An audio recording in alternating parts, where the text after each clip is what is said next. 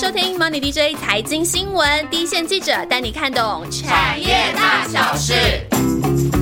Hello，我是以中。汽车的售后服务市场，也就是 AN 市场，有一个新的商机正在浮现。台湾呢有多家布局 AN 市场的厂商呢，已经很久了，那有机会吃到下一波的红利。而同样呢，也都是车用零组件这个族群，但是受到中国经济逆风影响的汽车原厂市场，也就是 OE 族群，最近呢就不太好受了。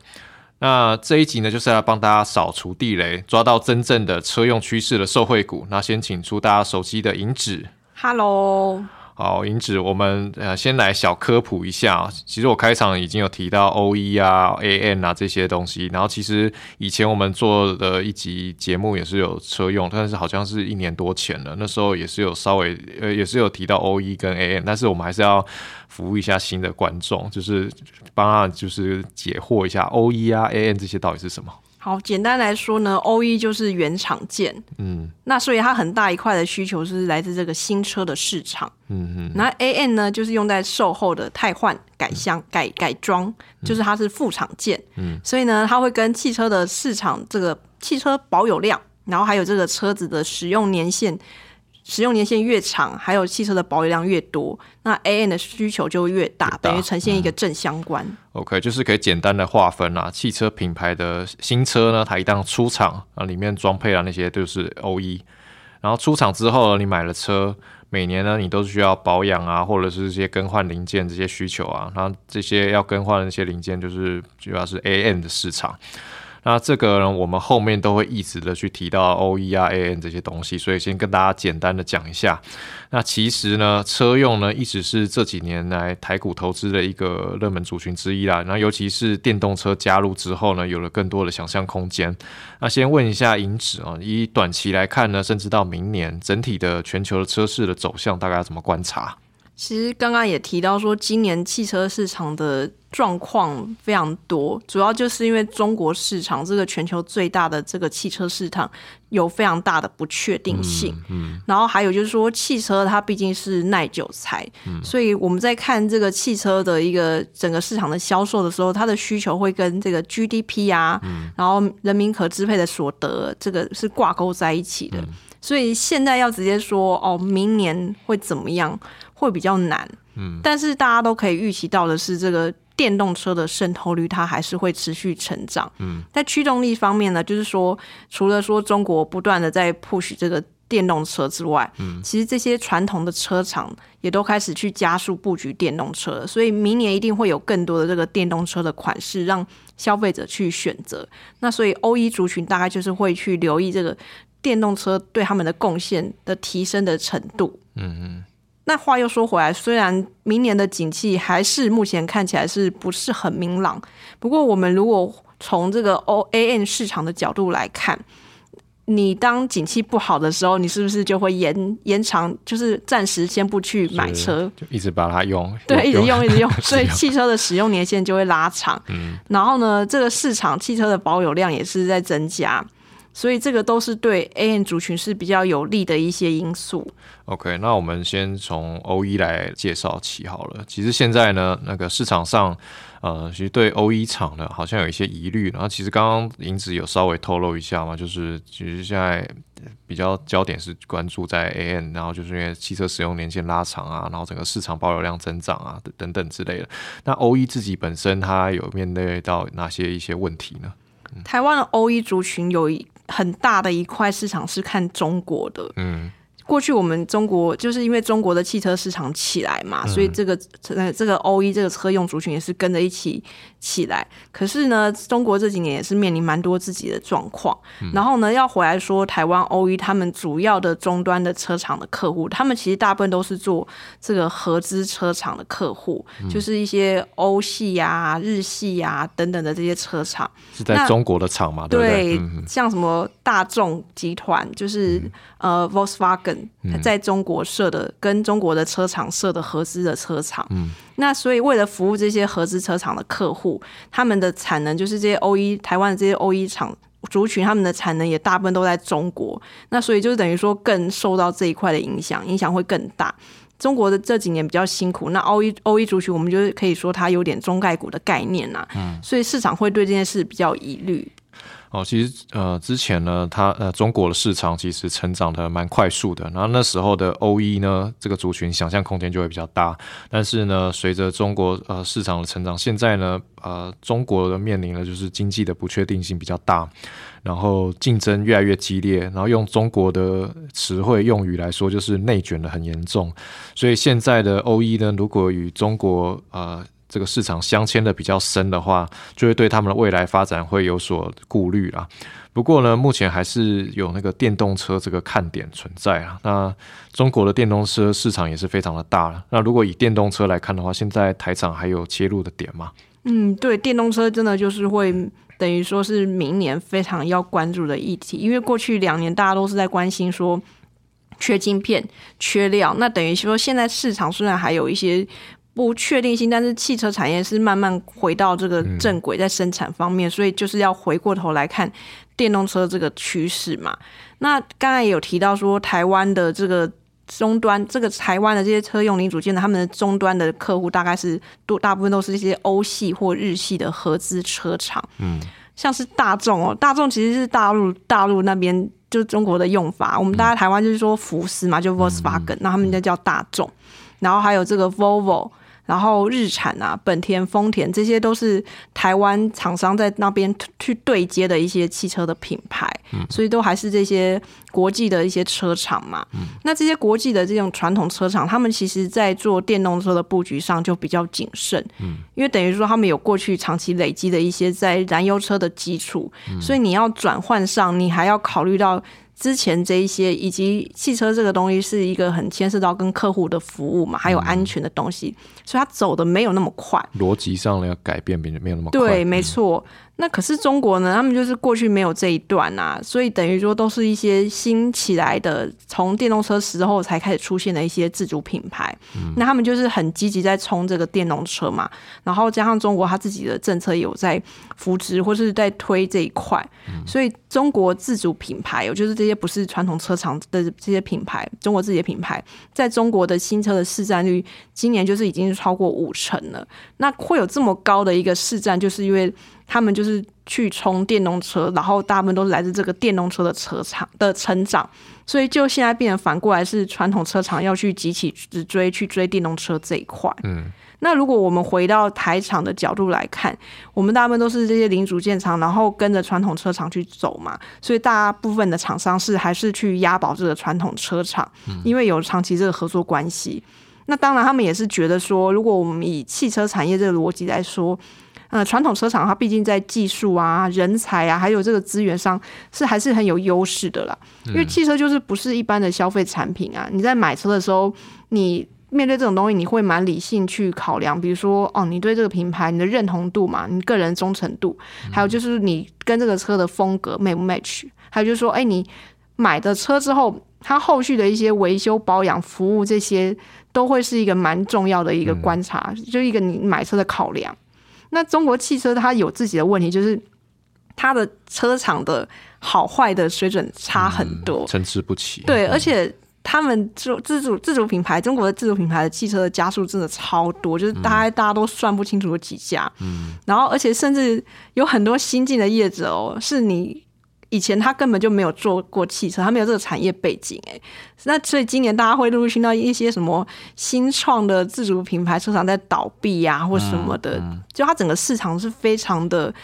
呃混乱的啦。那现在等于说电动车就处于战国的时代嘛，各家这样崛起啊，然后很多厂商就是开始在吆喝，然后要进来这一块，所以台厂的角度上来说，我们在筛选客户上。还是会比较谨慎啊。除了说跟着传统车厂去进展之外呢，那如果要跟这些中国的自主品牌合作，大概就是会找说真的已经有成气候了，在市占上有一定的代表性，比如说像比亚迪啊，然后还有像吉利、长城这些长期在中国自己本身在汽车产业做的不错的这些大厂去合作。嗯，所以就中国的车厂现在其实因为呃，其实这个市场饼，电动车市场饼很大，但是其实大家也都看得到，所以大家也都想投入嘛。那现在就是在一个战国时代，刚刚银子讲的这个战国时代，现在就是百家争鸣，但是也因为就是加速太多，所以就是现在正在这个可能是在一个太弱留强的一个竞争的一个阶段。那就是还要等那个时局比较明朗的时候，看哪些厂冒出头，然后会比较机会。但是要优先挑选的话，还是先找现在就本来就已经是大厂，像比亚迪啊、吉利啊、长城这些大厂合作的车厂呢，它可能会是比较机会的。那以台湾的欧一厂来看的话，如果现在如果要挑选的话，有哪些公司是我们现在可以关注的？对，刚刚有提到说汽车市场它有它的不确定性嘛，蛮多的业者是说他们觉得这种。战国时代，或是这种竞争的状况，可能这种态势，有的说可能短就是两到三年，那长可能会维持三到五年。所以，如果我们在挑选这个 O E 族群的逻辑上，我们还是会去找这个它既有的业务是很稳的，嗯，然后呢，对他来说，电动车它是额外有加分的，或者说电动车这个东西的趋势对它的既有零件可能有一些升级啊改良，那对他来说会有额外的益处。那所以你这样子。如果它既有业务稳，那又有电动车，等于说你可以顾它的获利，然后它又有这个营收成长动能。就它有一个本，它的本业是稳的啊。然后新新加新的东西，虽然就是时局不稳定，可是就是如果有的话，就对他来说是个加分。对，以中虽然说要挑 O E，但是我现在要讲的第一个其实是比较归类在 A N 族群的东阳，它股号是一三一九。其实硬要说的话，它。也可以这样讲，说是 O E 厂啦，因为它的营收是三成来自 O E，那 A N 的话是七成嘛，A N 这块是非常非常的稳，而且还是长期持续稳定成长的业务，所以 A N 等于说它的本非常的稳。保的很好，然后获利也很肥，呃，不是肥，就是该赚的就赚进来。然后呢，O E 这一块呢，其实公司也是蛮积极在看的哦。它 O E 的话，它持续这几年都在布局轻量化的产品，因为公司其实在塑胶件啊这一块其实是蛮深入在做的，大概全球都很难有人做得赢它啦。那它下半年有一次会有三座新厂会陆陆续续加入量产，一个在上海。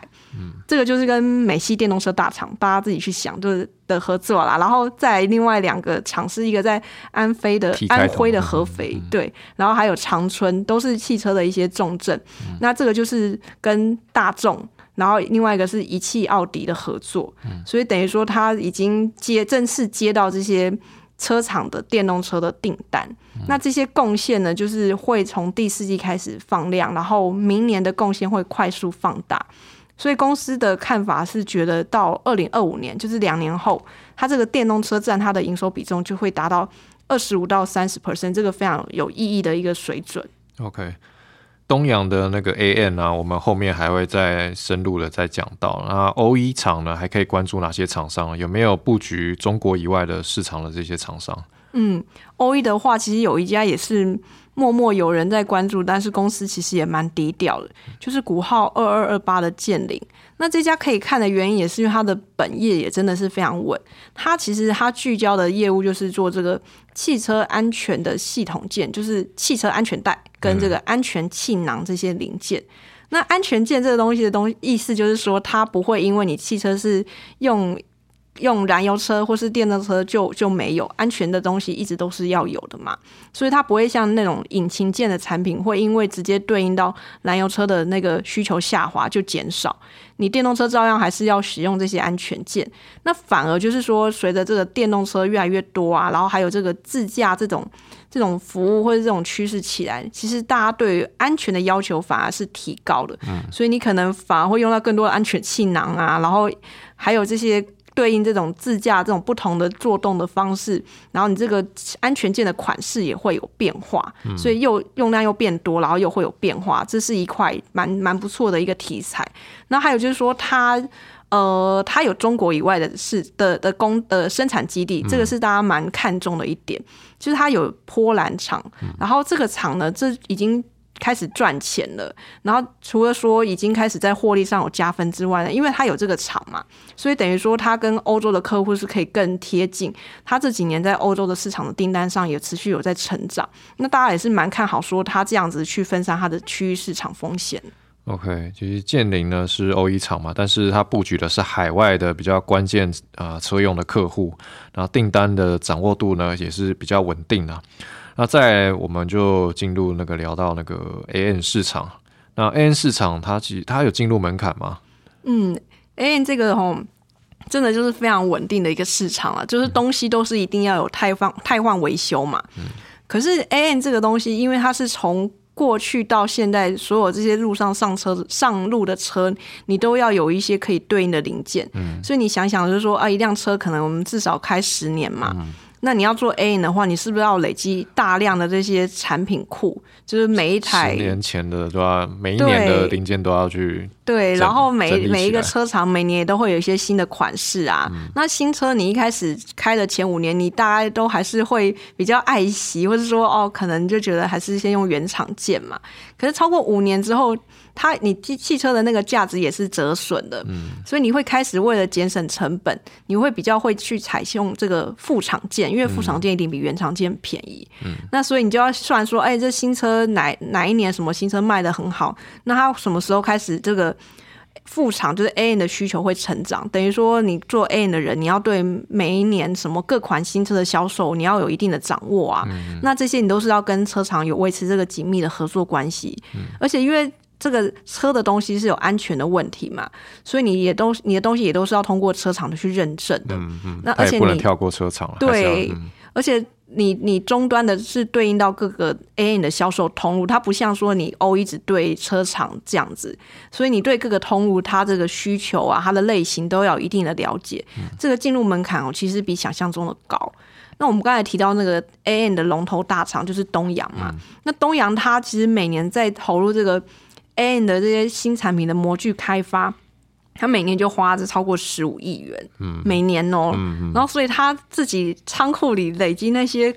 模具啊，那价值算一算是超过百亿元呢。哇，对啊，那都是非常难，别人很难去学的，这种长时间跟资本的积累，你要去复制是不容易的。对，这样听下来，就是如果是你一台车寿命刚刚讲十年或者十年多嘛，那这样每一年你的那些零组件你都要去准备好，然后你要去还要去花资本支出再去开发新的产品，所以它整个要建制的投入的那个资本支出其实蛮多的。其实这样听起来是不太容易，就是想说跨进来就跨进来。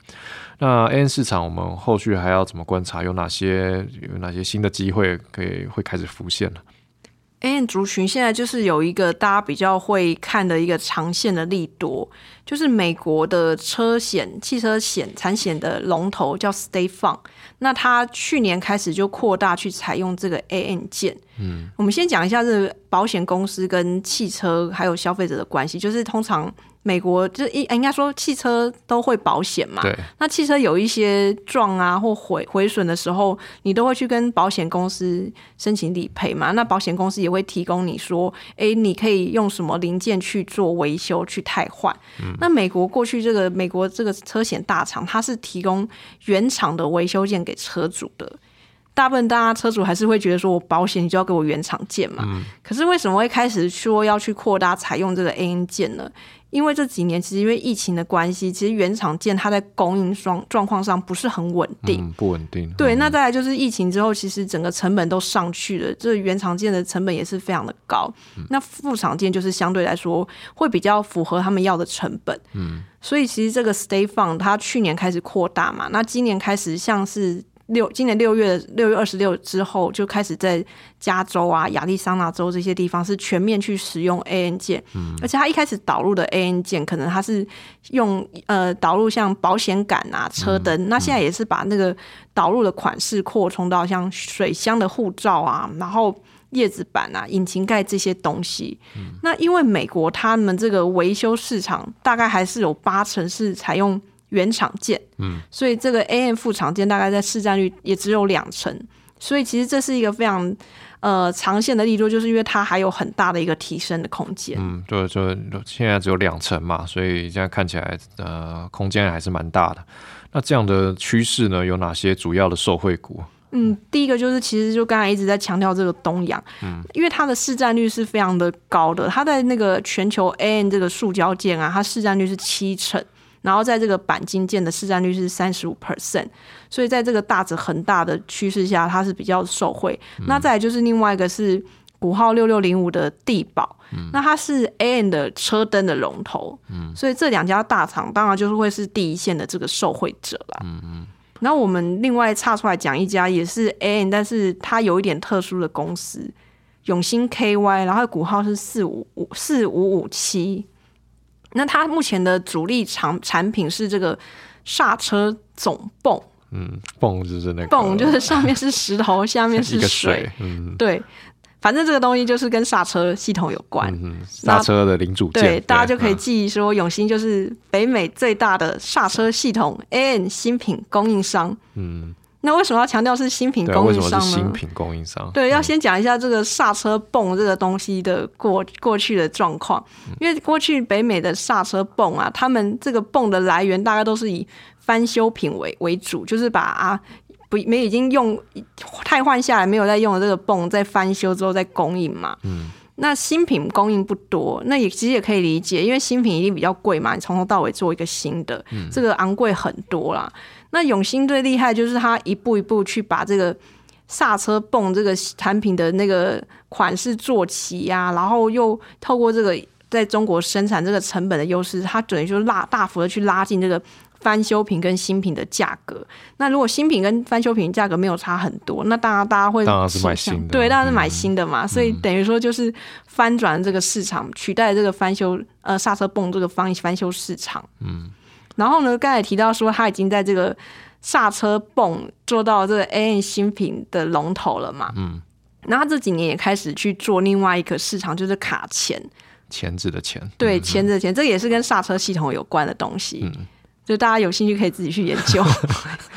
然后呢，他就是觉得说，哎、那如果我在刹车泵可以这样做，那我在卡钳，我其实也可以复制制。就对了，没错，嗯。也是用这个模式要去慢慢去取代这个北美卡钳这个翻修件的市场，要用新品去汰换。嗯。而且因为卡钳这个东西，它的用量啊、汰换量跟这个规模啊，嗯它是比这个刹车泵更大的，所以是公司蛮看好的一个下一波的成长布局的重点。嗯嗯那这个已经开始在出了，嗯，其实已经出很多年，只是说因为这种东西 A M 不会一触可及，它都是慢慢慢慢叠加上去，然后你的产品库越丰富，然后慢慢慢慢你那个市场就会越做越大。嗯。那他做这个东西，他其实也有在想说，一方面有新的东西开发，一方面就是说他也要做一些呃生产基地的分散嘛。因为刚才有提到说，他过去是用在中国为主力，那他这几年其实也透过并购有取得台湾的生产基地。那他并购的那一家厂商在台湾是做这个机车相关的一些刹车的产品，所以等于说也借由这个并购，一方面取得台湾的生产基地，那另外一方面他又切入这个二轮二轮的市场，又多了一个市场可以做。然后他今年也是规划要扩大去马来西亚的投资，就是要去当地设比较大的一个生产的点。那主要就考量的点就是说，哦，卡钳这一块未来还有蛮大的成长。那去马来西亚设厂有一个优势，就是说。不像在中国，中呃马来西亚是不用关税的。虽然说初期的成本可能比较高，可是如果你考量的是比较长期的投资的话，这个投资其实是合理的。哦，所以他之前是呃透过那个中国制造比较低成本的优势，然后在那个刚刚讲的总泵那边半球市场去、去更换嘛。那现在的话是他他的那个卡钳的话是透过马来西亚的这个厂对，有规划说，如果以后要扩充的话，它其实会聚焦在这个马来西亚这一块，因为有关税的优势。嗯嗯。那它还有一个题材也是跟电动车有关，就是要提到说，虽然它是 A N 啊，但是它也有 O E 的题材可以讲，因为它去年并购了一家做 O E 刹车片的公司，叫做福州新信。嗯。然后这家公司呢，就是在做这个刹车片上，其实是蛮厉害的一家公司，因为它有日本的技术背景，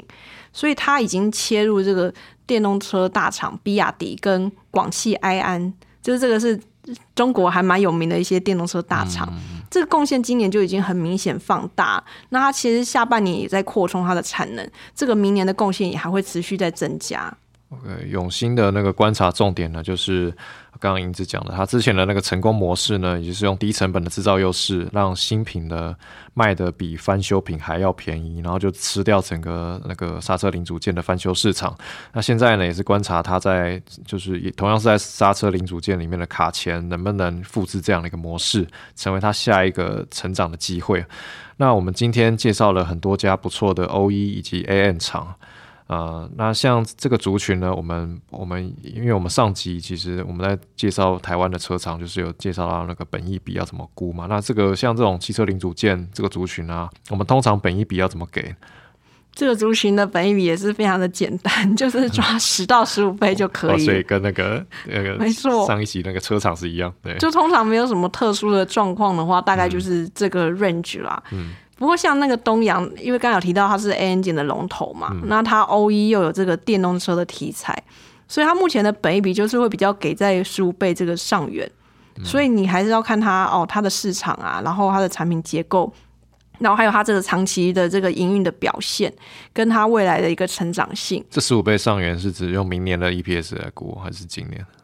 今年哦，用今年对。不过它获利都蛮稳的，所以大家也可以去想想看，明年还可以成长到什么什么什么地步。那车用这几年其实真的市场表现是不是很好？而且电动车取代燃油车，这个也会有一个转换的阵痛期嘛。所以当然市场就比较不会对这个车用零组件有过度的期待。嗯，因为这个也是一个不错的机会啊，就大家可以自己去一步一步去检视这些厂商的业务啊，跟财务的达成状况，也许会有一些不错的机会出现。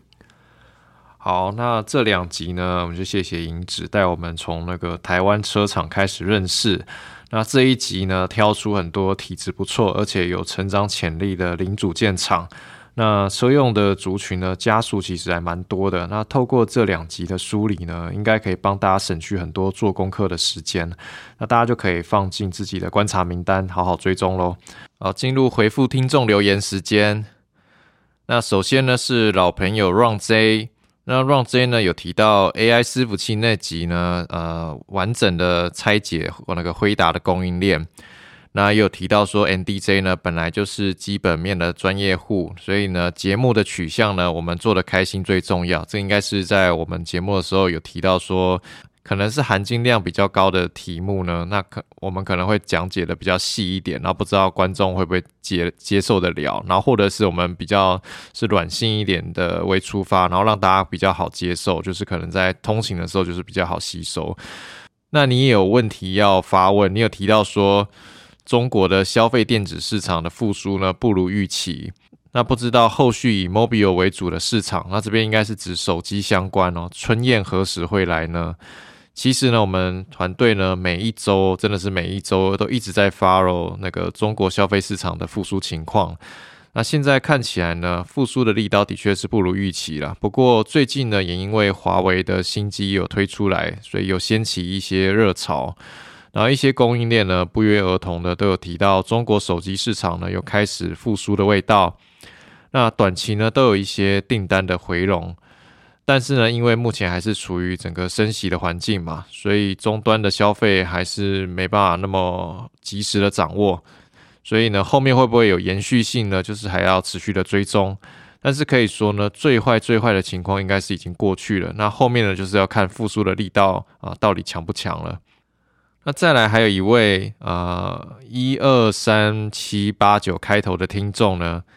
他希望呢，能够听到升息循环结束之后，房市会有什么样的变化？那这位听众呢，可能就是有装那个窃听器在我们办公室哦。其实我们最近呢，的确在筹划相关的议题啊。那想知道最近到底是不是买房的好时机呢？就是密切的锁定我们的节目哦。那再来 YT 上面呢，有一位热心的观众啊，呃，开头是。A A 三八 A A 三八，他呢把我们散热的那集呢做了非常详细的笔记。那常常呢，我其实我们觉得我们的听众真的都超认真的，就是把我们的节目好像是当函授在听哦。谢谢你们的笔记的分享。好了，那大家就继续多多留言跟我们聊聊天。那我们就下次见喽，拜拜。